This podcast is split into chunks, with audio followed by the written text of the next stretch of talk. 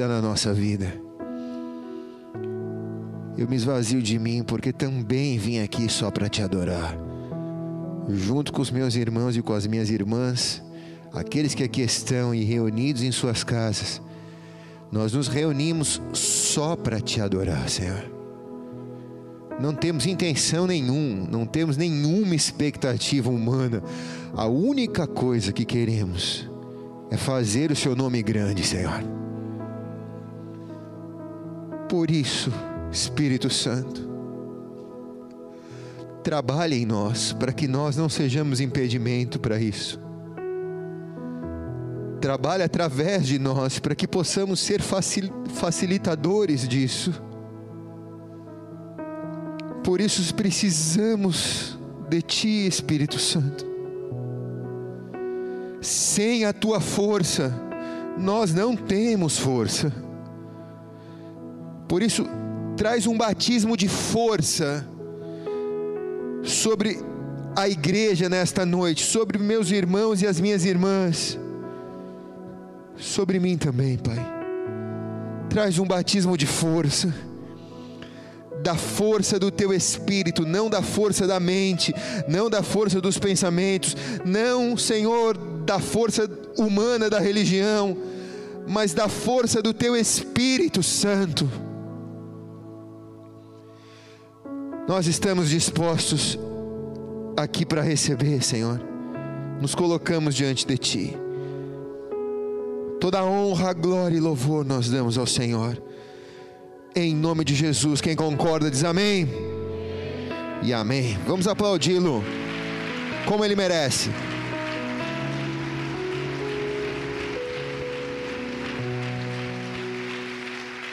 Quero te convidar a abrir a palavra do Senhor no livro de Apocalipse, capítulo 3, versículo 6.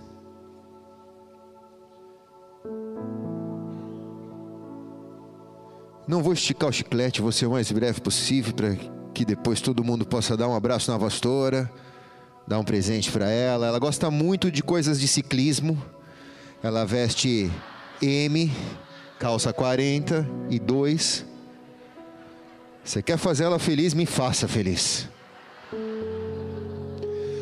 Apocalipse capítulo 3, versículo 6 diz assim: Quem tem ouvidos, ouça o que o Espírito diz à igreja. Ao anjo da igreja de Filadélfia escreve: Isso diz o que é santo, aquele que é verdadeiro, aquele que tem a chave de Davi, que abre e ninguém fecha, fecha e ninguém abre. Conheço as tuas obras. Eis que tenho posto diante de ti uma porta aberta que ninguém pode fechar. E eu sei que tens pouca força. Pouca força. Entretanto, guardaste a minha palavra e não negaste o meu nome. Até aí. Pai, essa é a tua palavra Dá-nos um batismo de força de acordo com ela, para que sejamos renovados na tua presença nessa noite. Em nome de Jesus, quem concorda diz amém. Dê mais uma salva de palmas bem alto a Jesus, que aqui a gente aplaude mesmo.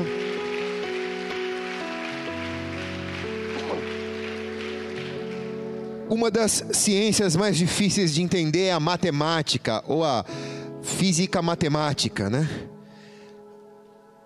Eu, particularmente, era péssimo em matemática quando estudei, e hoje eu vejo os meus filhos estudando matemática e eles me inspiram com a inteligência e a sabedoria que Deus deu para eles para entender as tabuadas, as contas. 6 e 7. Por isso que tu é adorador, tá vendo? A matemática se pode calcular tudo em que se conhece aqui na Terra.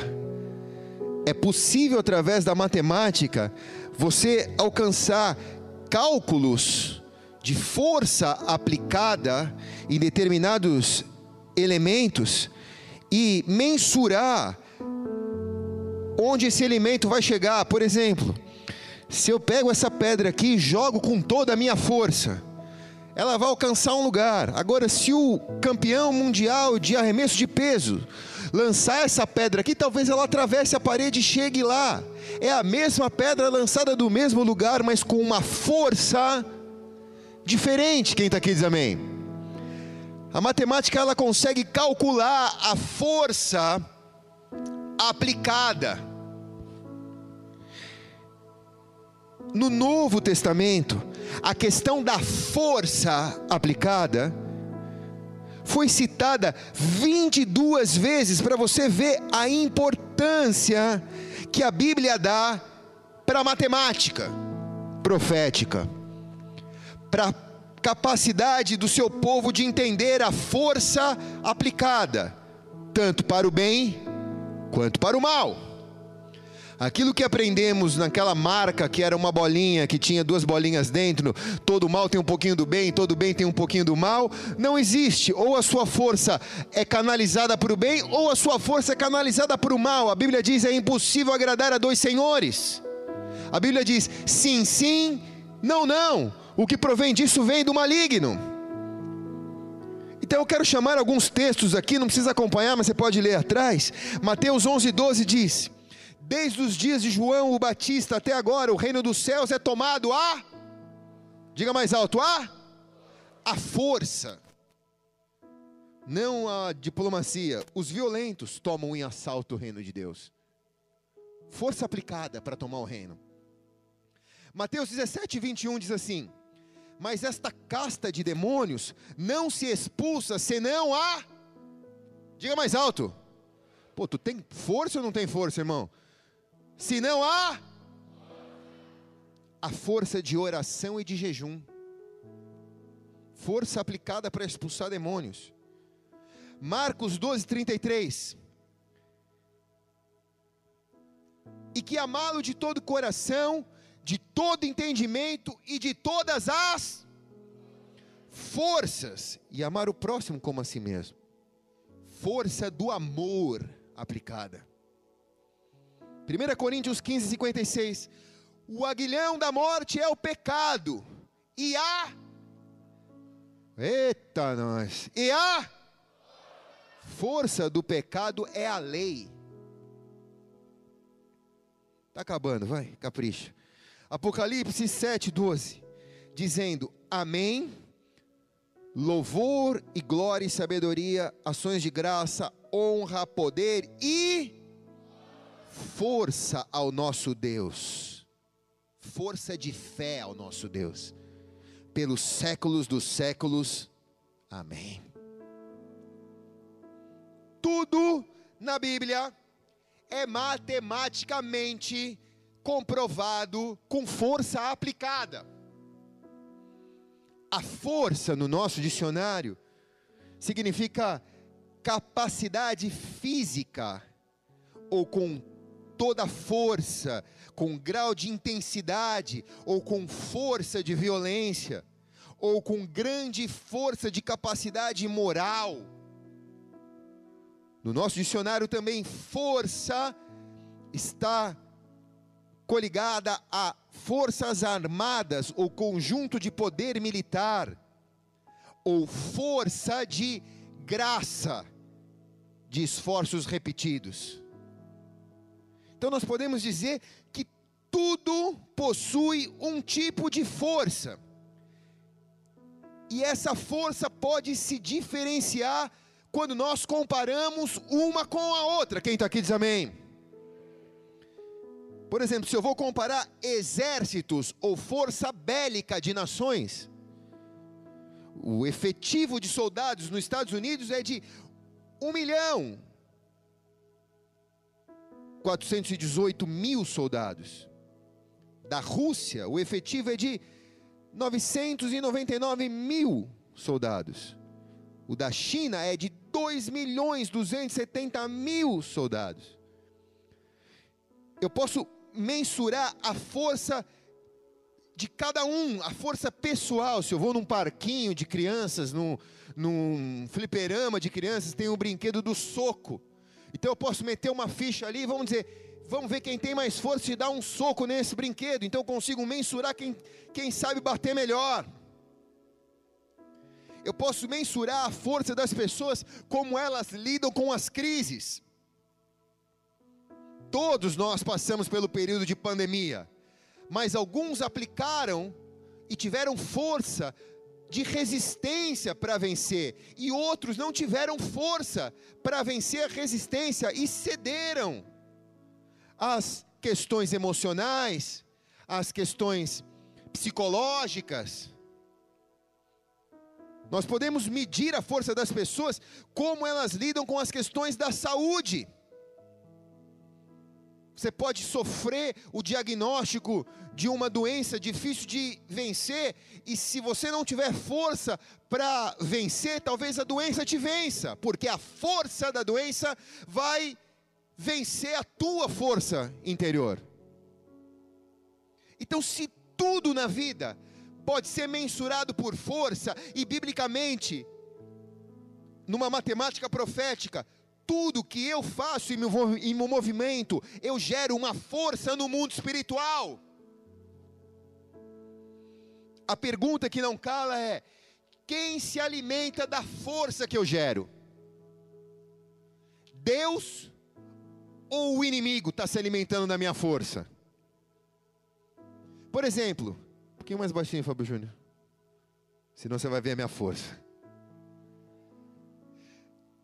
Um sexo dentro do casamento gera um tipo de força para Deus. Um sexo fora do casamento gera um tipo de força para as trevas.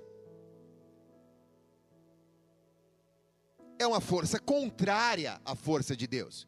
O sexo gera uma força. E a pergunta é: ele é feito no momento certo, do jeito correto? Então essa força é canalizada para Deus. Ele é feito de uma maneira pervertida, fora dos padrões bíblicos, então essa força é contrária. Simples assim.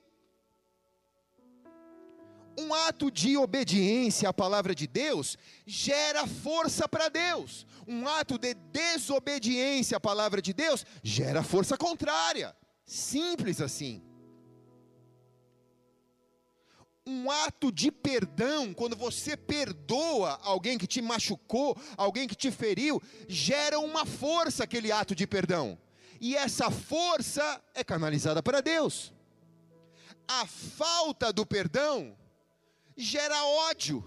E o ódio gera uma força contrária àquela pessoa que te feriu. Simples assim. Quem está aqui diz amém, cara. Então a pergunta que não cala é: quem se alimenta da força que a tua vida está gerando?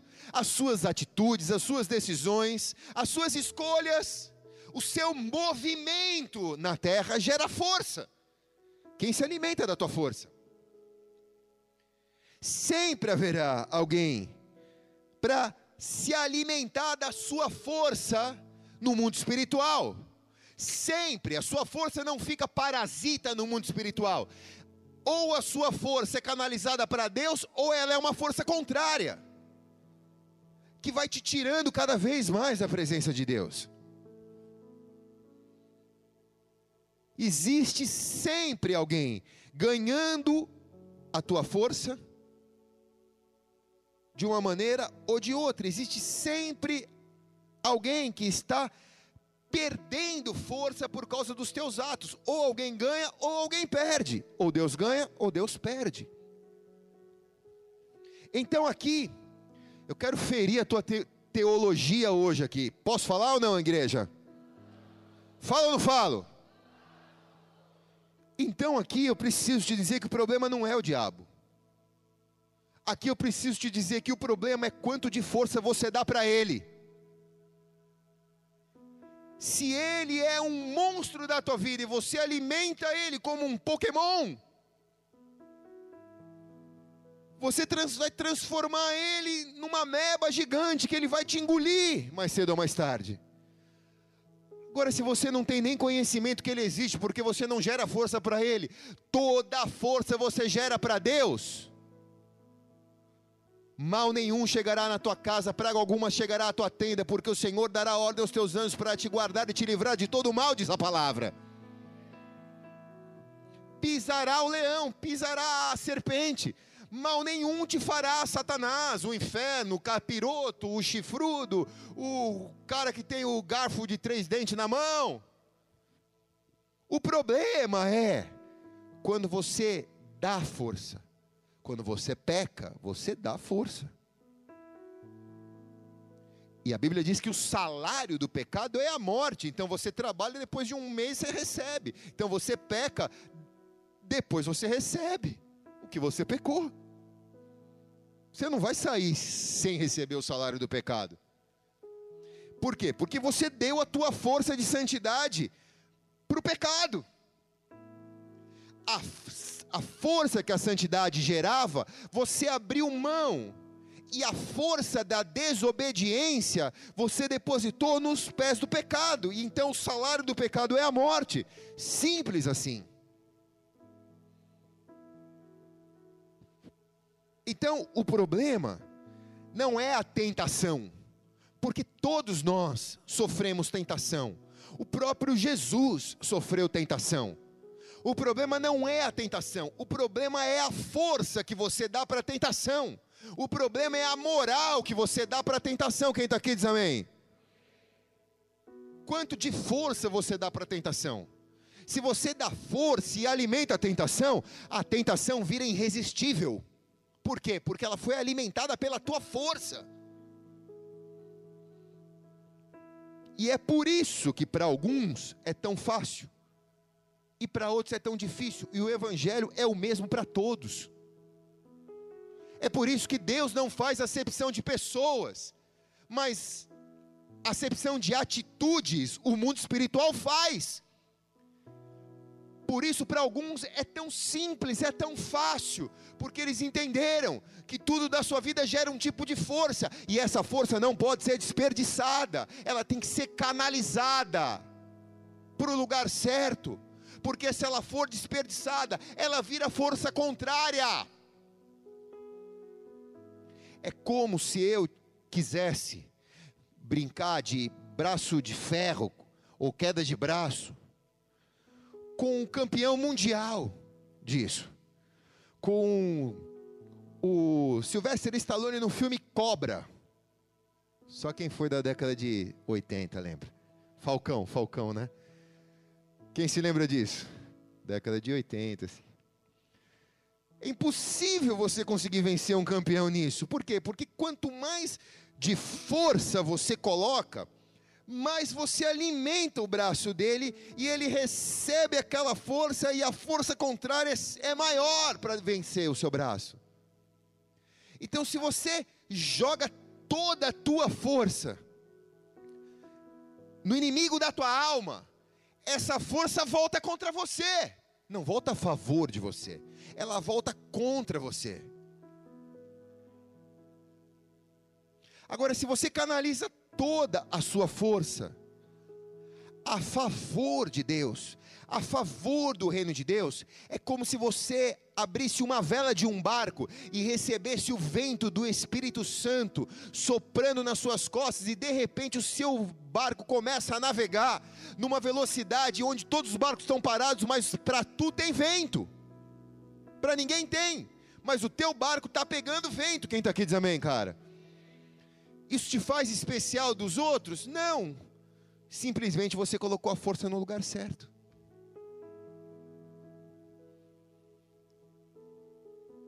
Porque para uns a força é dada para Deus e para outros a força é dada para o inimigo. Colocando cada atitude no seu devido lugar nessa noite.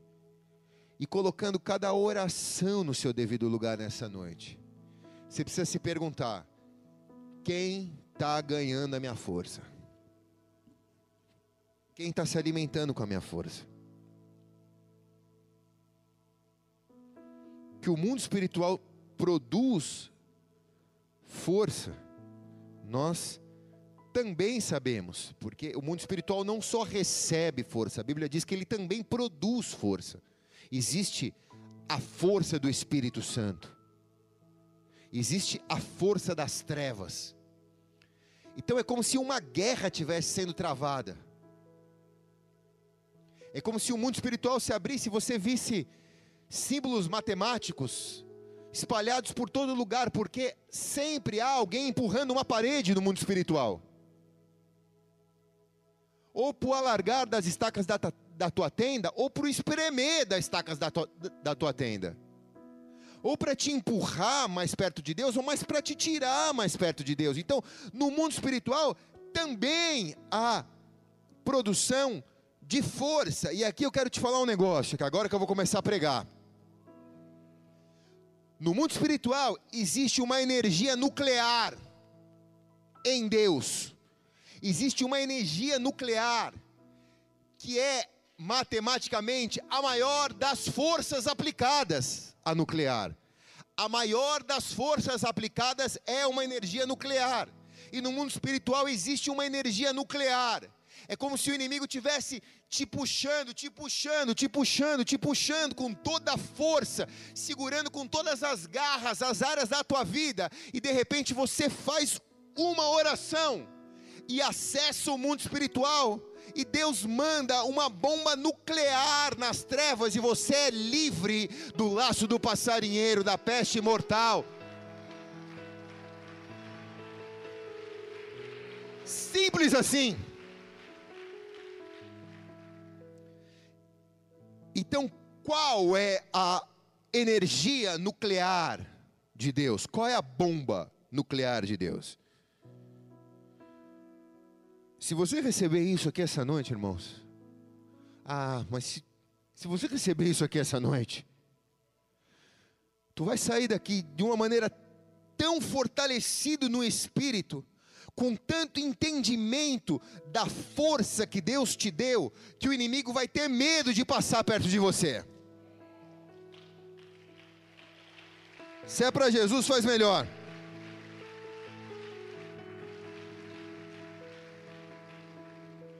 Então aqui eu te falo. A força nuclear mais poderosa para Deus é a rendição. Para você apertar o botão da bomba nuclear, você tem que aprender a se render a Deus. Não existe nada no mundo espiritual mais poderoso do que a força da rendição. Entender a força da rendição para nós pode ser difícil, porque nós entendemos a rendição aos olhos humanos como um fracasso ou como uma desistência. Quem se rende desiste. E desistir significa abandonar e não render-se. Render-se é diferente. Render-se é aprender a canalizar a força do conflito aos pés daquele que resolve todos os conflitos ao príncipe da paz. Abandonar ou desistir significa uma trégua, não uma paz. É como se o inimigo tivesse te assolando tanto e há uma guerra de força entre você e o pecado, e de repente você chega numa trégua. Você diz: Olha, eu vou fazer de vez em quando, e aí de repente você para de me tentar tanto, e aí você entra em um acordo com o pecado, e vira um pecado de estimação, que você de tempos em tempos tem que alimentar com a tua força aquele pecado. Quem está aqui diz amém, cara? Pô, pastor, fiquei limpo dois anos. Pô, caí em masturbação de novo. Fiquei limpo três anos. Pô, caí em pó de novo. É como se você tivesse que alimentar aquilo. Deixei você ficar limpo três anos, o inimigo fala. Agora você vem e paga o preço do pedágio. E fica limpo mais três anos. Dá um pouquinho da força. E aí ele vai te controlando as trevas, o pecado, com uma coleira. E a Bíblia diz: se o Filho vos libertar, verdadeiramente sereis livres, diz a palavra. Então, como você arranca a coleira do pecado? Se rende a Deus, porque Deus estoura o inimigo com uma bomba nuclear, e só Ele pode resolver essa questão. Quem está aqui diz amém, cara? Casais estão discutindo E existe uma força gerada nessa discussão. E como existe? É uma força, cara. É uma força brutal. É tipo uma guerra. É como se fosse uma guerra mundial acontecendo quando o casal está discutindo. Um quer ferir mais o outro. Um quer sempre ter mais a razão. Um quer sempre provar que a última palavra é dele. E aquilo vai gerando uma força. Uma força, uma força. Quem, alimenta, quem se alimenta daquela força? Chega uma hora que se não há uma resolução, se não há uma paz, se não há uma paz, não uma trégua, uma paz, porque uma trégua daqui a pouco está brigando de novo. Se não há uma paz, parte até para uma agressão física, até para uma violência física. Por quê? Porque a força, muitas vezes, que aquilo gera, impulsiona o físico daquela pessoa a segurar com força, a jogar com força, a bater, a fazer isso, a fazer aquilo. É como se aquela força que estava gerando, gerando, gerando, gerando, literalmente possuísse o corpo da pessoa. E aí a pessoa, ela responde o comando daquela força que ela alimentou naquela briga, de uma maneira agressiva.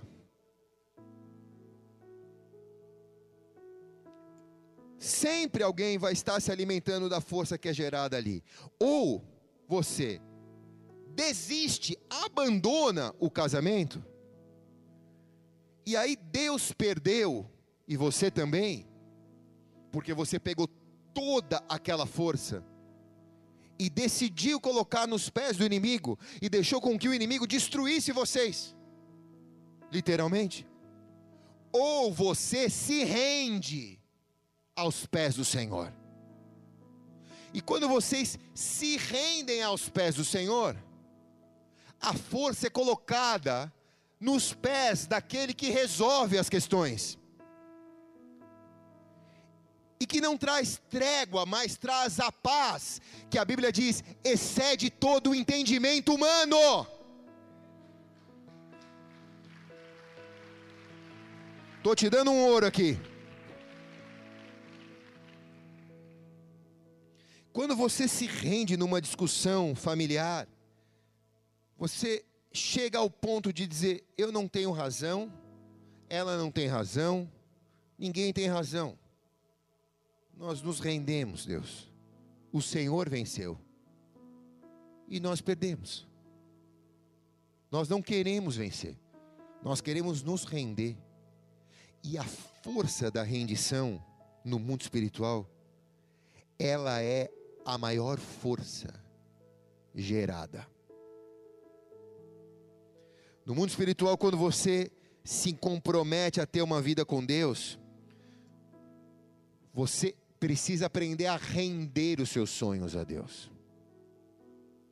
Porque Deus não é o gênio da lâmpada que você vem, canta três músicas e ele aparece para realizar três pedidos por noite.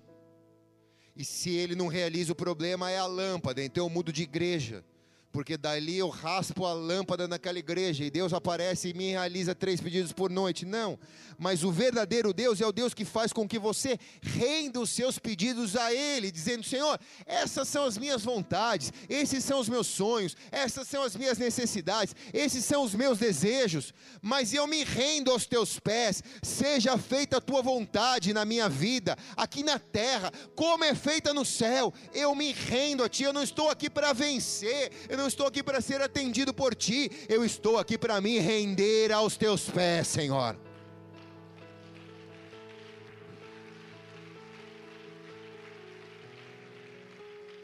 Então, nesse momento, você alimenta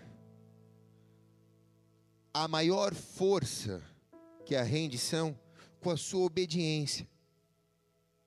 E aqui eu quero ir para um texto que eu quero que você me acompanhe. Gênesis capítulo 22, versículo 1 mostra exemplos poderosos da rendição na Bíblia. Sucedeu depois destas coisas que Deus provou Abraão, dizendo: Abraão, e este respondeu: Eis-me aqui, Senhor. Prosseguiu Deus: Toma agora teu filho, teu único filho Isaque, a quem me amas, vai à terra de Moriá e oferece-o como holocausto sobre um dos montes que hei de te mostrar. Lembrou-se, pois, Abraão de manhã cedo, arrumou o seu jumento, tomou consigo dois dos seus monstros e Isaque, seu filho, e tendo cortado a lenha para o holocausto, partiu para o lugar que Deus lhe dissera. E ao terceiro dia levantou Abraão os olhos e viu o lugar de longe. Disse Abraão aos seus moços: Ficai aqui com o jumento, eu e o jovem iremos até lá. Depois adoraremos e voltaremos. Tomou, pois, Abraão a lenha do holocausto e pôs Isaque, seu filho. Tomou também na mão o fogo e o cutelo, e ambos foram caminhando juntos. Então disse Isaque a Abraão, seu pai: Meu pai, respondeu Abraão: Fala, filho. Perguntou Isaque: Eu estou vendo a lenha, estou vendo fogo. Agora, onde está o cordeiro para o holocausto? E o pai respondeu: Deus vai prover o cordeiro para o holocausto, filho. E os dois foram caminhando juntos. E de repente, amarrou a Isaac, seu filho, e deitou sobre o altar em cima da lenha. Estendendo a mão, pegou o cutelo para matar o seu filho.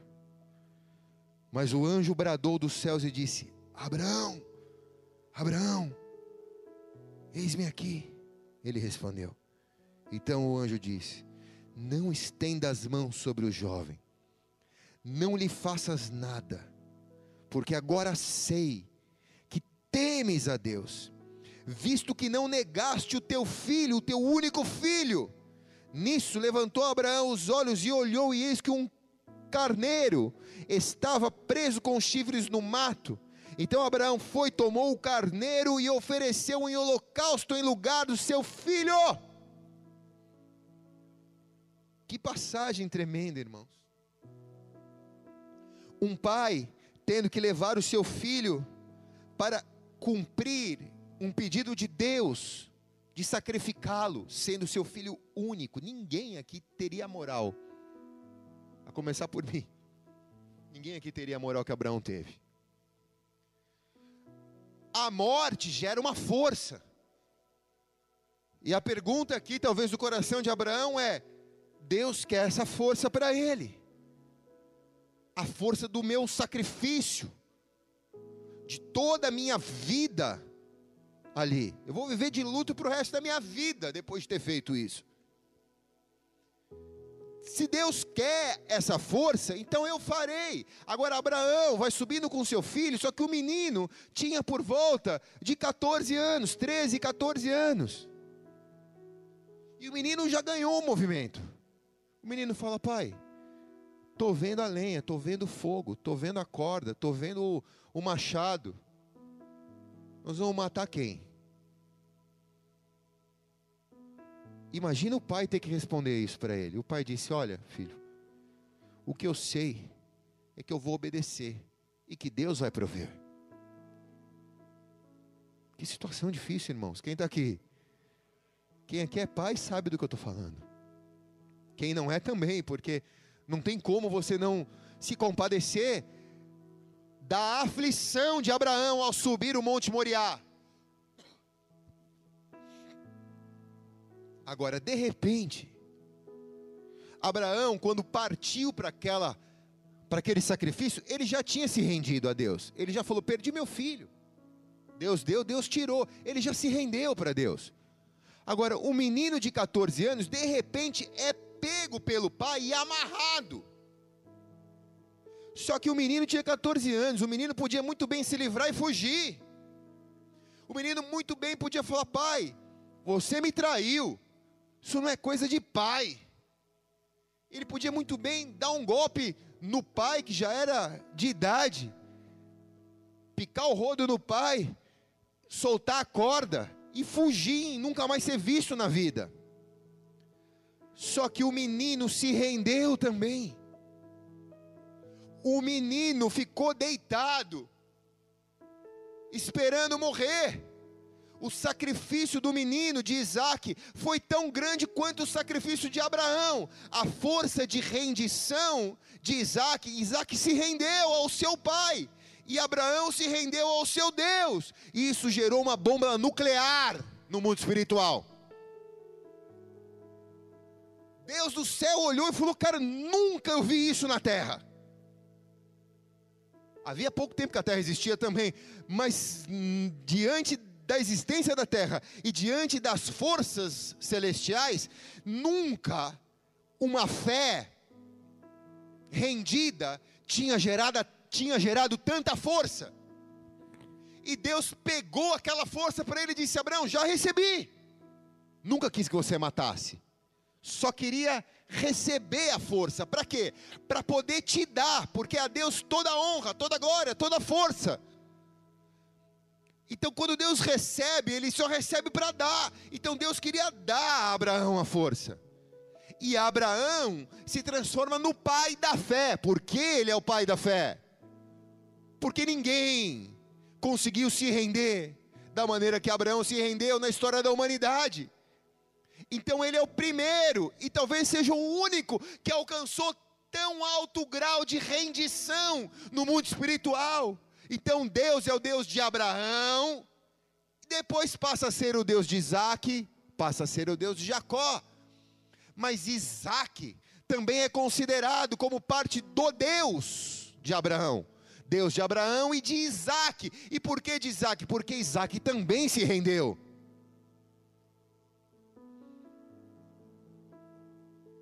A questão aqui é: quão disposto eu estou em canalizar a força da minha vida para Deus? Ou eu quero dar alguma parte da minha vida para Deus, ou o que sobra para Deus, ou eu estou disposto a canalizar a força da minha vida a Deus.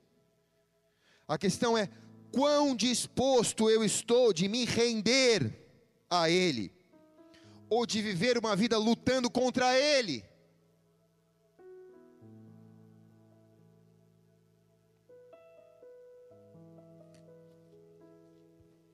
Quando nós vemos as pessoas sendo assaltadas, a primeira coisa que a gente vê quando o cara entra para roubar ou entra alguém para roubar, o cara bota a arma. Primeira coisa que a pessoa faz é, é levantar as mãos. O ladrão fala: baixa as mãos, baixa a mão, baixa a mão. Por quê? Porque levantar a mão, todo mundo está vendo que eu estou te roubando. E por que, que instantaneamente a gente levanta a mão? Porque levantar a mão é um sinal de rendição. Se o cara aponta uma arma para você, tu levanta a mão. Cara, não tô, tô aqui, parado. Levantar as mãos é um símbolo de rendição. A pessoa está dizendo para aquele que está roubando: pode levar tudo, eu não vou resistir. Quem está aqui? Por que, que quando a gente está adorando, a gente levanta as mãos? Porque a gente está dizendo para o Senhor: Senhor, pode levar tudo. Foi só para te adorar que eu vim. Né, Fábio Júnior? Ah, Reunimos-nos aqui, contemplamos tua face e rendemos-nos a ti Pois um dia tua morte trouxe vida a todos nós e nos deu completo acesso ao coração do Pai. E o véu que separava já não separa mais. E a luz que outrora apagada agora brilha e cada dia brilha mais. Só para te adorar, só para te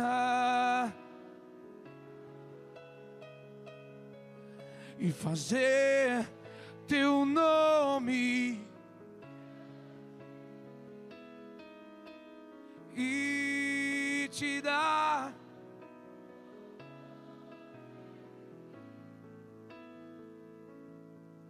estamos nós aqui. Santo, santo, santo, santo. Por isso, toda vez que você for adorar o Senhor, levante as suas mãos a Ele. A sua canção gera uma força. E ela é uma força de rendição a Deus.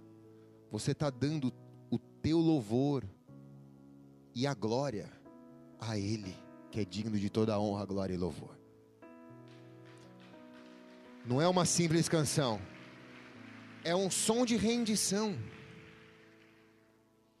Salmo 92 diz: Bom é render graças ao Senhor e cantar louvores ao seu nome, ó Altíssimo. Anunciar de manhã a tua benignidade, de noite a tua fidelidade. Então, o lugar do Evangelho, o Evangelho, melhor, não é o lugar de quem quer ganhar a vida, o Evangelho é o lugar de quem quer se render aos pés de Jesus. O Evangelho é um lugar de quem está disposto a perder, para que Jesus ganhe sempre. O apóstolo João, ele está na ilha de Pátimos, preso. Não há nada que ele possa fazer ali. Nada que ele possa fazer. É o fim da sua vida. Todos os discípulos de Jesus, os que viram a Cristo, já morreram. E ele está ali confinado, numa ilha de, de calcário, que não tem verde, que é só pedra, é uma pedreira na Grécia. Ele está ali. Em Apocalipse capítulo 1, versículo 17, diz que de repente ele viu o Senhor. Quando o vi, caí aos seus pés como morto. Me rendi aos seus pés. Morri. E ele pôs sobre mim a sua mão, dizendo: Não temas, eu sou o primeiro e o último. Eu sou o que vivo fui morto, mas eis que aqui estou vivo para todo sempre. Eu tenho as chaves da morte e do inferno. Cara, imagina que revelação é essa? Ele só ouviu porque primeiro ele se rendeu. Ele se prostrou, ele se rendeu como morto. Ele disse: Não tenho mais nada na minha vida, eu me rendo. É para o teu louvor. Então ele ouviu: Ei, João, calma, cara. Eu tenho a chave da morte. Eu tenho a chave do inferno. Sabe o que ele está dizendo? Ele está dizendo assim, cara. O inimigo, ele tenta gerar força. Mas eu tenho a chave que liga e desliga a força dele agora. Então, se o meu povo entender isso, nenhuma força do mal vai poder tirar o meu povo do meu caminho, João. Então comece a escrever agora, porque eu vou escrever para sete igrejas e para toda a igreja que existir, que eu sou o Todo-Poderoso, que eu tenho a força, que a mim foi dada a honra, a glória e o louvor, que a mim foi dada a vida. Fui morto, mas eis que estou vivo para todo sempre, disse Jesus nem a morte tem força mais sobre mim, João. Pensa num cara que nem a morte tem força sobre ele, é Jesus. Há muitas pessoas poderosas na terra, há gurus evangélicos, é, budistas, há pessoas que alcançaram o seu karma religioso, mas ninguém tem a força que Jesus tem, só ele venceu a morte. Só Ele venceu a morte, igreja.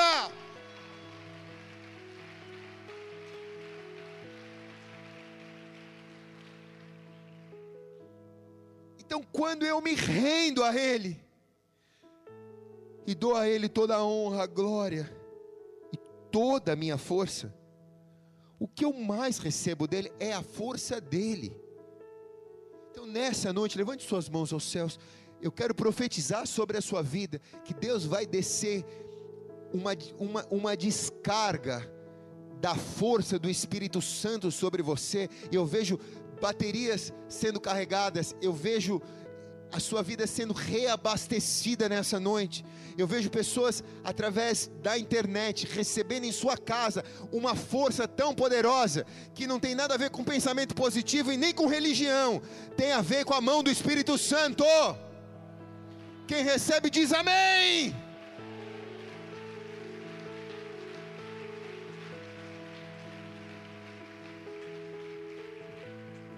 Se coloque de pé no teu lugar, levante as suas mãos. só pra te adorar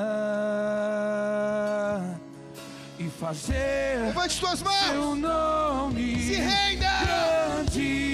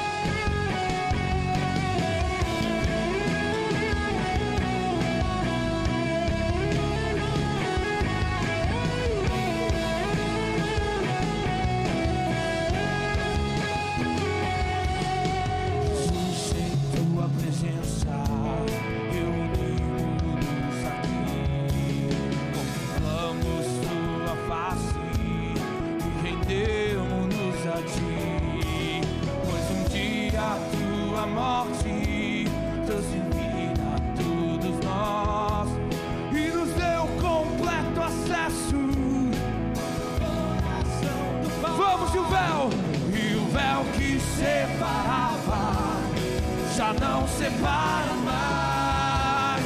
E a luz que outrora Agora brilha E cada dia brilha, brilha, brilha, brilha mais. Tô só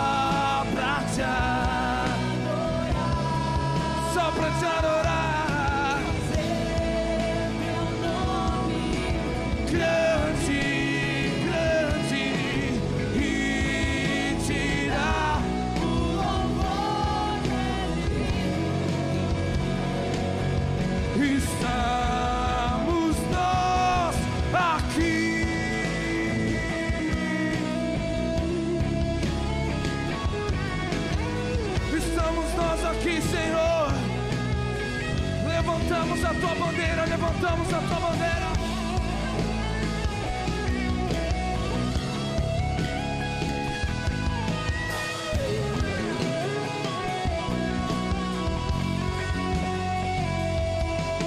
só pra te adorar e fazer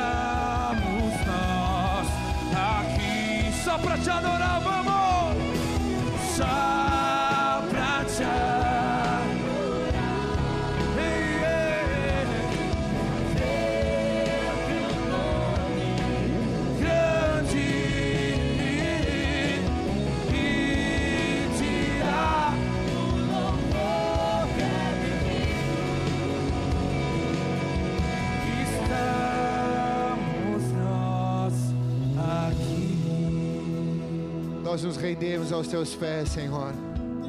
Te entregamos toda a nossa força. Te pedimos perdão por desperdício de tanta força. Por ter depositado a nossa força, a nossa energia, a nossa saúde, a nossa vitalidade, a nossa vida, anos da nossa vida, aos pés da pessoa errada. Mas agora, Pai, nós colocamos aos teus pés. A tua palavra diz que um dia na tua presença vale como mil em qualquer outro lugar.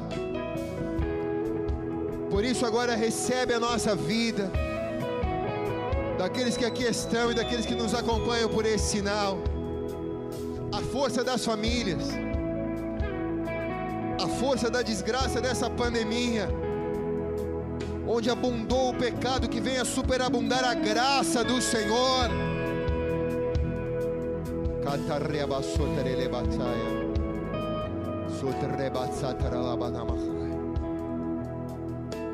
A força da nossa fé, Deus, nós colocamos aos teus pés. A partir de hoje, nos leva a viver uma vida de rendição, não de resistência ao teu Espírito Santo, mas nos ajuda a ser fáceis a Ti, Senhor. Nos dá sabedoria para entendermos os Teus comandos, a Tua vontade, para que nós não venhamos a nos retorcer entre os nossos pensamentos, para que não haja confusão em nós, mas que haja rendição. Nós nos rendemos aos Teus pés. Quando as coisas estiverem difíceis a partir de hoje, quando você sentir que a sua vida foi espremida num canto, importa onde você esteja, pare alguns minutos, feche os teus olhos, levante as tuas mãos aos céus, diga ao Senhor: Senhor, eu me rendo a Ti agora, eu me rendo a Ti. Você vai ver como a direção do Espírito Santo vai vir sobre você, como aquela opressão que te oprimia